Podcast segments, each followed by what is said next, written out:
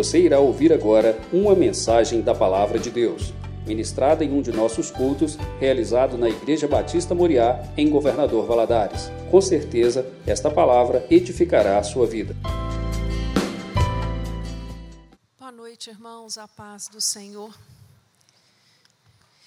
Eu, eu não sei você, mas se tem uma coisa que eu gosto é de agradecer a Deus todos os dias por todo o bem que Ele tem me feito. Mas ontem e hoje, especialmente, eu agradeci a Deus porque Ele ajudou o homem a inventar um ar-condicionado. E lá em casa tem um. Graças a Deus por isso. Amém? Que dia especial foi ontem e hoje, né, irmãos? Vamos ficar todos de pé? Porque nós também temos uma igreja que tem ar-condicionado. Olha que coisa maravilhosa. Abra sua Bíblia no livro de 2 Samuel, capítulo 6. Nós vamos ler a partir do versículo 1.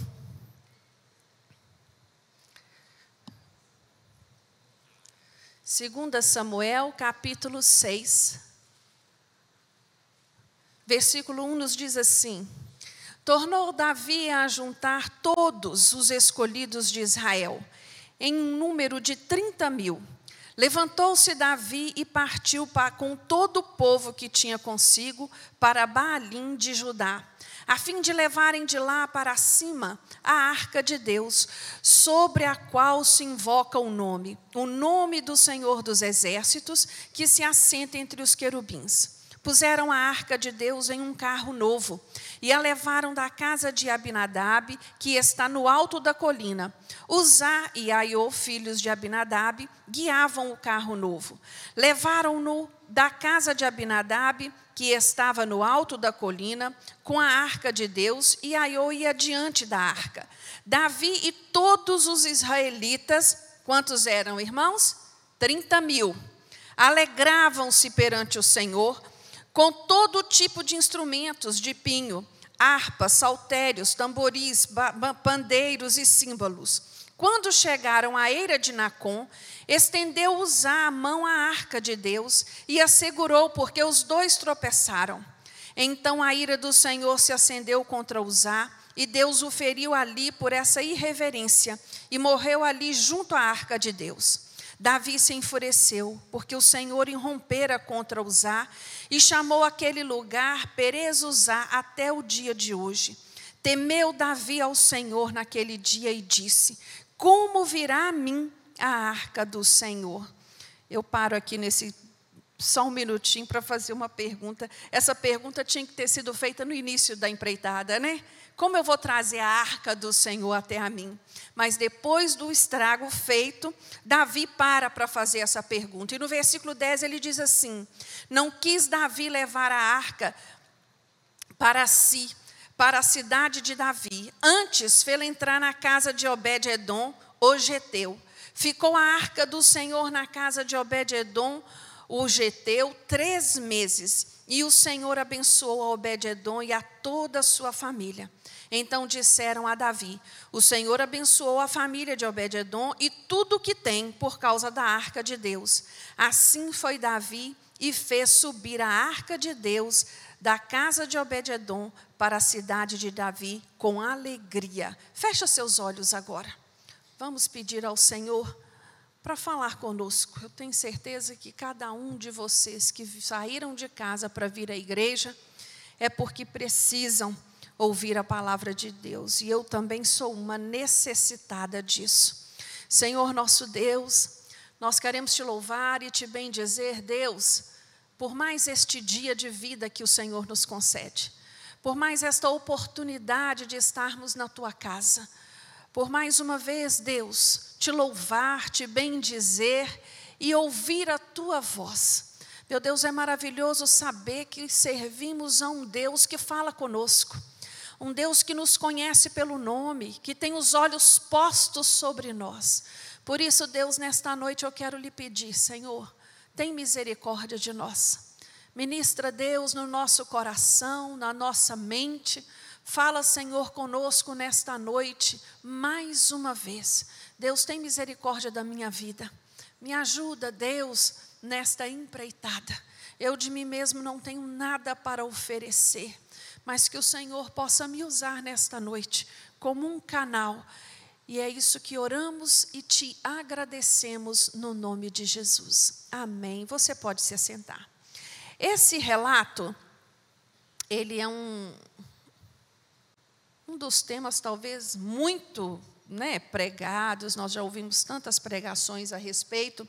Aqui nós encontramos Davi, depois que ele já havia se tornado rei, depois que ele já havia unificado o reino, ele já havia vencido os seus inimigos, Davi já havia feito vários feitos aqui.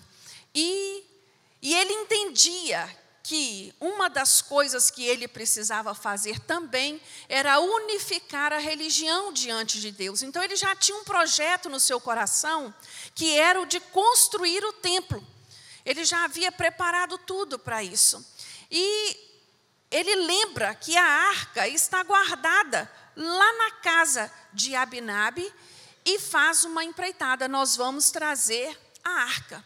Ele reúne né, como diz aqui, os escolhidos de Israel, nada mais, nada menos de que 30 mil pessoas, e diz a estas pessoas: Nós vamos para onde? Para Baalim. Nós vamos fazer uma viagem. Nós vamos trazer a arca de Deus para Jerusalém. Aqui é o lugar dela. Por que, que a arca foi parar na casa de Abinadab? É uma outra pregação. Mas os filisteus, que lá atrás haviam tomado esta arca, né, sequestrado esta arca, esta arca no campo deles foi trazendo tanta maldição, tanta coisa, eles devolvem a arca. E nessa devolução, essa, essa arca vai para onde? Fica onde? Essa arca ficou exatamente 20 anos na casa de Abinabe. Davi já havia consolidado o seu governo, já era rei estabelecido. Então, as coisas passadas já estavam para trás. Ele não estava fugindo de ninguém, não estava escondendo de ninguém. Ele estava ali unificando aquele reino e ele sabia que a unificação religiosa né, diante de Deus iria eliminar as influências idólatras que a vizinhança né, de Israel possuía. Então ele estabelece esse propósito. Vou buscar a arca. O propósito de Davi era certo, irmãos? Era. O propósito de Davi era certo. Mas por que aconteceu essa tragédia no meio do caminho? Eu quero abrir um parênteses e te dizer aqui que nem sempre o propósito ser certo, a intenção ser boa, justifica as suas atitudes. O propósito de Davi era certo, mas a maneira como ele decidiu fazer não era correta. E é interessante porque eu fico olhando para Davi, a Bíblia diz que Davi era um homem segundo o coração de Deus. Eu acredito que Davi era um homem inteligente cercado por pessoas inteligentes. Quando Davi diz, nós vamos buscar a arca, e manda fazer um carro novo para buscar a arca, não tinha ninguém para chegar para ele e dizer assim: essa, essa maneira é errada. Não foi assim que Deus instruiu que a arca poderia ser transportada. Existe uma regra, existe um princípio, existe uma instrução para como essa arca tem que ser é é, é, é, transportada. Ninguém falou nada. E nem Davi se lembrou, porque ele faz essa pergunta no capítulo, no, capítulo no, no versículo 9: Como virá a mim essa arca? Quer dizer, nem ele lembrava, nem ele sabia, ele não tinha conhecimento da palavra de Deus a respeito deste assunto. Irmãos, Deus, quando nos criou, criou a mim, a você, ele estabeleceu, ele estabeleceu algumas regras, alguns princípios, algumas instruções para a vida do homem. Todas as vezes que nós obedecemos esses princípios, que estão registrados na Sua palavra, as coisas vão bem. todas as vezes que nós decidimos fazer do nosso jeito, as coisas vão mal. É simples assim. Davi escolhe, decide trazer a arca e manda fazer um carro novo. Eu fico pensando, a, a palavra de Deus nos relata assim, né? Quem tinha o costume de fazer carro novo para carregar seus deuses eram os filisteus. Davi então não teve uma ideia original, ele estava imitando uma ideia mundana. Davi erra aqui duas vezes. Erra por não saber como transportar e erra por copiar algo mundano. Isso, essa, essa, esse, esse relato, ele fala profundamente comigo, porque Deus ele não está tão preocupado com os métodos. A preocupação de Deus é a obediência. O problema aqui foi esse. O problema foi esse. E ali vem esse povo trazendo essa arca, e como nós acabamos de ler, a roda desse, dessa carroça, não sei se quebrou, se passou num buraco. A Bíblia diz que a arca parecia que ia cair, e usar impulsivamente faz o quê? Leva a mão para segurar a arca. A intenção de usar era errada? Era ruim? Não, ele tinha uma boa intenção. Ele não queria que a arca caísse. Mas quando nós vamos lá no livro de Números, e nós vamos Deus instruindo como cada um dos utensílios seriam transportados, Deus diz claramente que a vara ficaria nos arcos da arca, para que nunca tirasse dali, e que ela fosse transportada nos ombros, e que não deixassem outros tocar, para que não morressem. Isso está registrado. Então, era suposto eles saberem disso. Mas por que, que eles não sabiam? Porque não tiveram interesse de conhecer a palavra de Deus. Assim somos muito de nós. Muitos de nós. Somos cristãos, viemos à igreja, mas não temos conhecimento das instruções que o Senhor tem para a nossa vida. E aí vamos vivendo essas, essa vida de tropeço, essa vida de cai e levanta, essa vida mais ou menos que não faz diferença na vida de ninguém. E aqui este homem pagou um preço muito caro, porque ele pagou o preço com a sua própria vida. Ele foi ferido por Deus.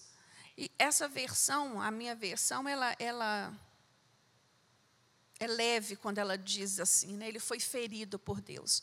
Mas existem estudos sobre esse texto original que diz que, que Uzá foi partido, que as entranhas de Uzá ficaram ali.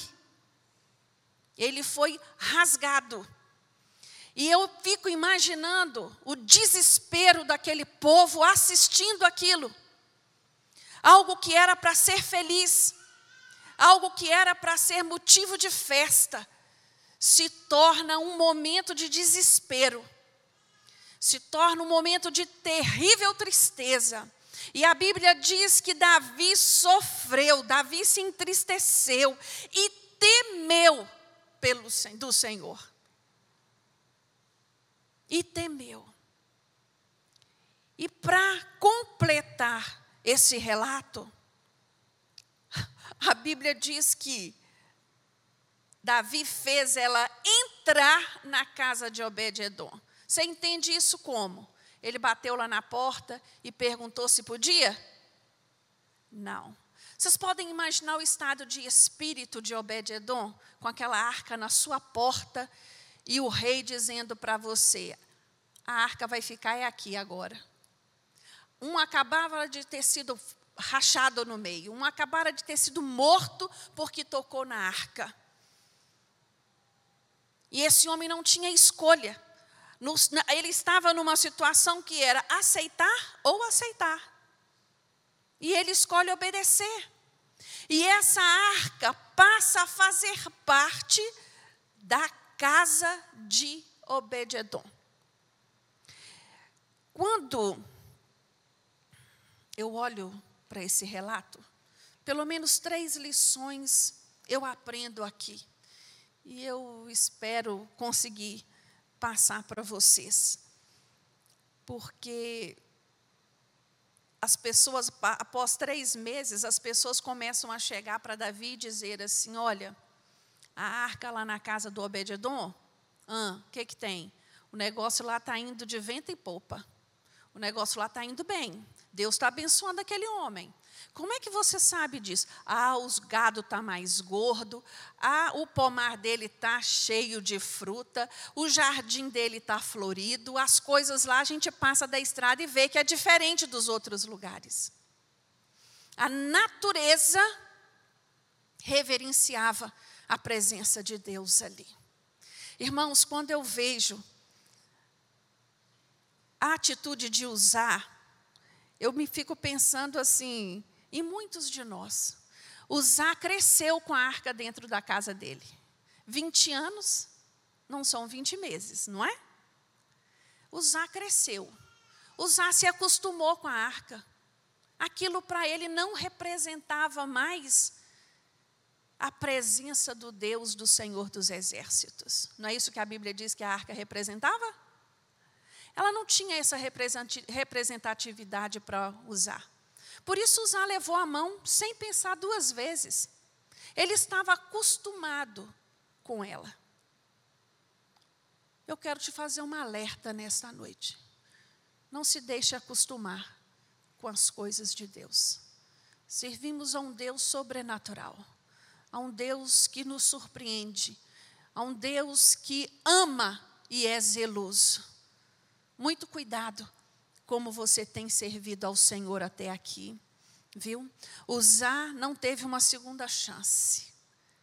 Foi fulminante o que se sucedeu a ele. E aí, olhando para esse texto, quando Davi recebe estas informações, Davi decide buscar a arca. Davi entende como boas notícias. Se Deus está abençoando a casa de Obed-Edom, é porque ele nos perdoou. Então agora vamos fazer direito. Agora vocês vão saber e procurar saber como é que se faz para transportar esta arca. E assim foi feito. Mas o que eu gostaria de compartilhar com vocês nesta noite são, são três aprendizados que eu tomo para a minha vida aqui nessa história. 20 anos na casa de Abinadab, três meses na casa de Obed-Edom e a morte de Uzá. A primeira coisa que eu aprendo nesse texto, presta atenção nas crises. Preste atenção nas crises. A roda da carroça quebrou bem na porta de Obed-Edom. Obed-Edom, talvez em primeiro momento, pensou: Meu Deus, como eu sou azarado. Tanto lugar nessa estrada para essa roça, carroça quebrar, foi quebrar na minha porta. Preste atenção nas crises. Depois que havia né, tudo acontecido ali, qual é a explicação que você tem para três meses de uma mudança de cenário tão grandiosa como foi essa?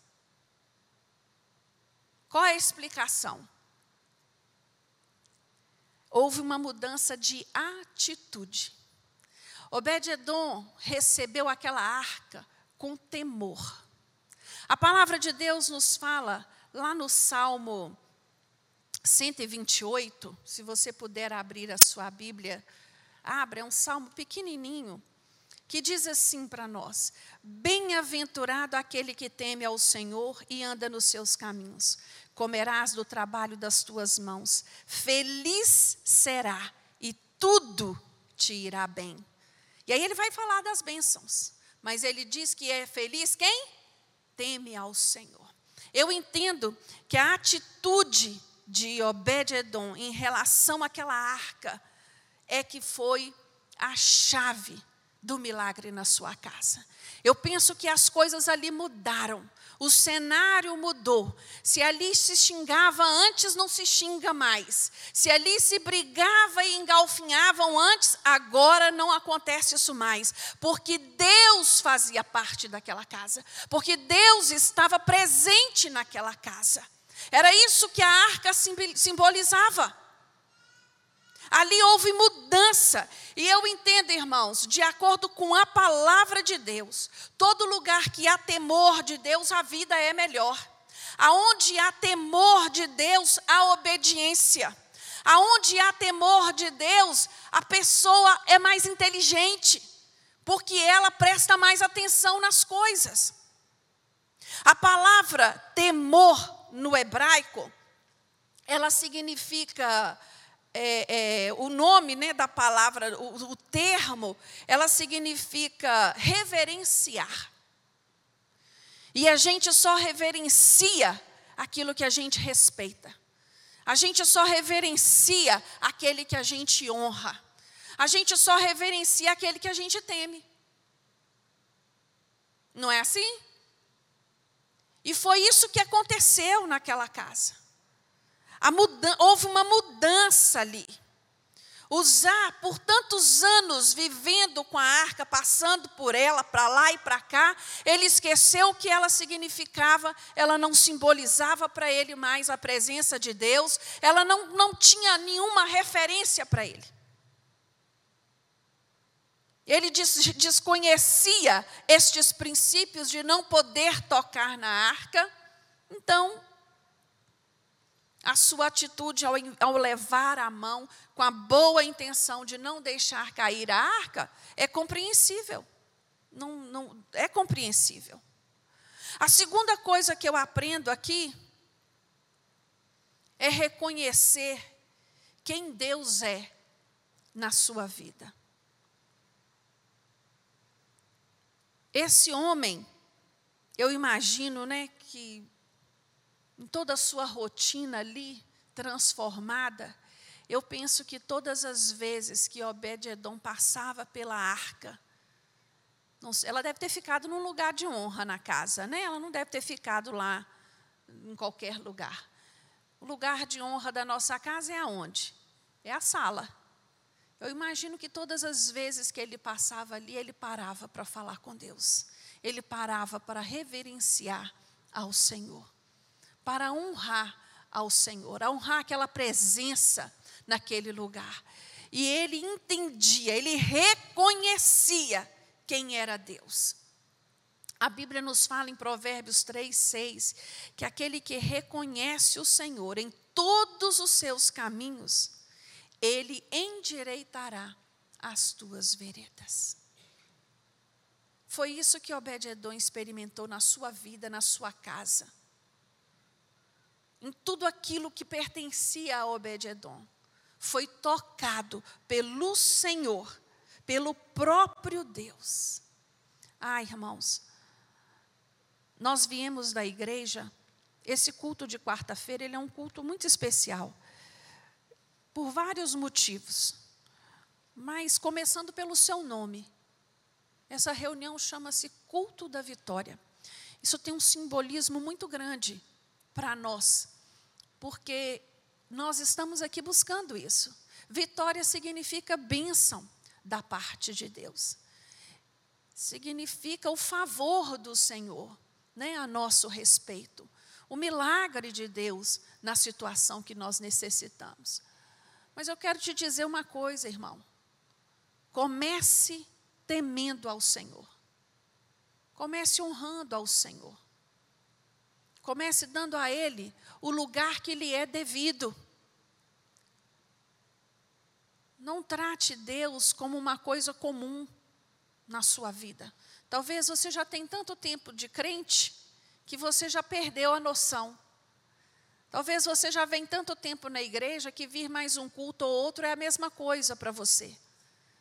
Não se deixe enganar que não é assim que sempre que você adentrar por aquela porta, você abra o seu coração e dê lugar para Deus falar com você. Independente de quem estiver aqui. dê lugar para ouvir aquilo que Deus tem para falar com você. E foi isso que Obed-Edom fez. Ele deu lugar ao Senhor, o lugar que era lhe devido.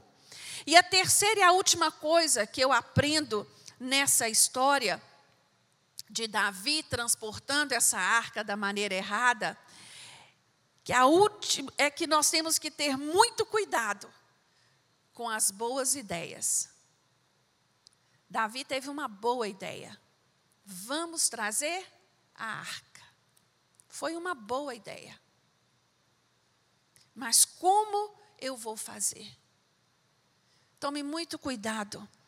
Fazer uma carroça nova para carregar a arca parecia uma coisa certa, parecia uma coisa boa. Mas nem tudo que parece que é bom é certo. Nem tudo. Às vezes nós queremos fazer as coisas do nosso jeito. Nós inventamos uma maneira. Nós acreditamos que aquilo é o certo. Eu, eu já, eu não sei se, eu ouvi há pouco tempo atrás uma pessoa me dizer assim, eu quero, eu quero me separar do meu marido porque assim eu vou ficar livre para fazer a obra do Senhor. A intenção dela de fazer a obra do Senhor é boa. Mas esse é o caminho? Não. Não é por aí, não. E Deus não se deixa enganar, irmãos. Deus não se deixa enganar. Muito cuidado. Eu fico pensando assim: Deus, quando estabeleceu o critério de como essa arca iria ser transportada, e ele disse, em várias passagens, você pode ver isso lá em Êxodo, você pode ver isso em Josué, no capítulo 6 ele disse: Olha, vai ser dessa e dessa forma. Quando Deus nos resgata e diz que nós somos uma nova criatura em Cristo Jesus, que as coisas velhas são passadas e que tudo se fez novo, você acha que Ele espera o que de você? O que Ele espera de mim? Uma vida pautada nos seus princípios. E os princípios de Deus para a vida do crente passa pelo viés da santidade. A palavra de Deus fala que sem santidade ninguém verá a Deus. Então é necessário mudança. É necessário transformação. É necessário um novo proceder. E foi isso que nós vimos aqui claramente nesse relato. Duas atitudes distintas Abinadab tinha a presença do Senhor na casa dele? Tinha. Por 20 anos. Mas não havia mudança nenhuma ali. Por quê? Porque se não havia temor, não havia reconhecimento, não havia respeito a Deus. Durante três meses só, a palavra de Deus fala. Eu fico imaginando é, é, esse assunto chegando lá diante de, de, de, de, de Davi, quando eles vão dizer a Davi: Olha, Deus está abençoando a, a, a casa de Obed-Edom. Por quê? Porque tudo, em tudo se vê a benção de Deus. Então, tudo envolve os animais, as plantas, o terreno, não envolve a vida familiar. E isso é visível. Quando o Senhor nos abençoa, a bênção do Senhor, quando ela nos alcança, ela traz uma solução, uma resposta para nós? Traz. Mas ela alcança os que estão à nossa volta? Alcança também. Todas as vezes que o Senhor nos abençoa é assim. Os nossos familiares, os nossos filhos, os nossos amigos, os nossos irmãos, aqueles que estão mais próximos de nós, são alcançados também pela nossa bênção. Mesmo que não de uma forma literal, mas a alegria que nos contagia, os contagia também. Porque a Bíblia nos ensina assim, não é? Alegrar com os que se alegram. Como é bom ver um irmão alcançar aquilo que ele tem buscado de Deus. Mas mais do que bênçãos materiais, mais do que prosperidade financeira, porque Deus ele é poderoso para fazer isso por nós todos, ele quer, irmãos, relacionamento. Ele quer comunhão comigo e com você. É isso que o Senhor quer. E eu quero te convidar agora, nessa hora, a ficar de pé. Eu quero te desafiar a fazer uma oração corajosa ao Senhor, corajosa e sincera. Apresentar seu coração a Ele. Falar com Ele aquilo que tem sido falho da sua parte até aqui nesse momento. Pedir a Ele para te ajudar a fazer diferente. Deus não nos quer pela metade e nem de qualquer jeito. Não se deixe enganar por isso. Deus nos quer por completo. Ele nos quer de, numa totalidade, nas nossas emoções, na nossa vida pessoal, no nosso trabalho, na nossa vida espiritual. Ele quer que todas as áreas da nossa vida priorizem Ele reconheça a presença dEle, reconheça quem Ele é para nós. Por isso, você vai falar com Ele, você vai dizer para Ele: Senhor, eis-me aqui. Me ajuda, Deus, a fazer diferente de tudo que eu venho fazendo até aqui. O que eu tenho feito até aqui não tem dado certo. Não sei quantos anos você é crente. Fala para Deus quanto tempo você é crente e há quanto tempo você vem buscando por este milagre. Fala para Ele. Fala, Deus, do jeito que eu tenho feito, não tem funcionado. Mas eu quero experimentar o milagre da casa de Obed-Edom na minha vida. Que o Senhor me ajude a priorizá-lo. Que o Senhor me ajude a ser temente. Eu quero viver aquilo que o Salmo 128 diz que aquele que teme ao Senhor é um bem-aventurado, ele é feliz na sua vida familiar, ele é feliz na sua vida profissional, ele é feliz na sua vida espiritual. Senhor, Senhor nosso Deus, estamos aqui, Deus, de coração aberto diante de ti. Meu Deus, desejosos pelo mesmo milagre que o Senhor fez na casa de Obed-edom. Por isso nós queremos te pedir nesta noite, Deus, nos ensina, nos ajuda a sermos pessoas tementes a Ti. Nos ajuda, Deus, a rejeitar o pecado. Nos ajuda, Senhor, a sermos pessoas obedientes à Tua palavra. Meu Deus, nos ajuda a viver uma vida renovada pelo Teu Santo Espírito que sejamos cheios da tua presença nesta noite. Meu Deus, tira de nós toda indiferença. Não queremos viver a nossa vida, Senhor cristã, como Uzá vivia diante da arca do Senhor. Queremos que toda vez, Deus, olharmos para a tua palavra, que o nosso coração esteja cheio, desejoso de ti a cada dia mais. Nos ajuda, Deus, a fazer diferente. Meu Deus, estamos aqui neste culto buscando o teu milagre. Estamos aqui porque somos necessitados de ti, Deus. Nós somos dependentes de ti. Por isso nós te pedimos nesta noite. Inclina teus ouvidos à nossa petição. Envia socorro, Senhor, envia resposta à oração de cada um dos teus filhos. É o que oramos a Ti no nome de Jesus. Amém. Deus te abençoe.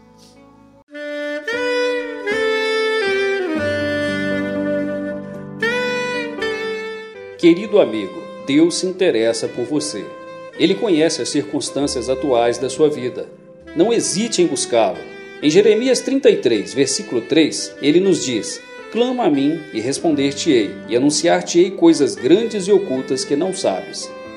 Esperamos que a mensagem ouvida tenha falado ao seu coração e que você e sua família sejam abençoados pelo Senhor Jesus.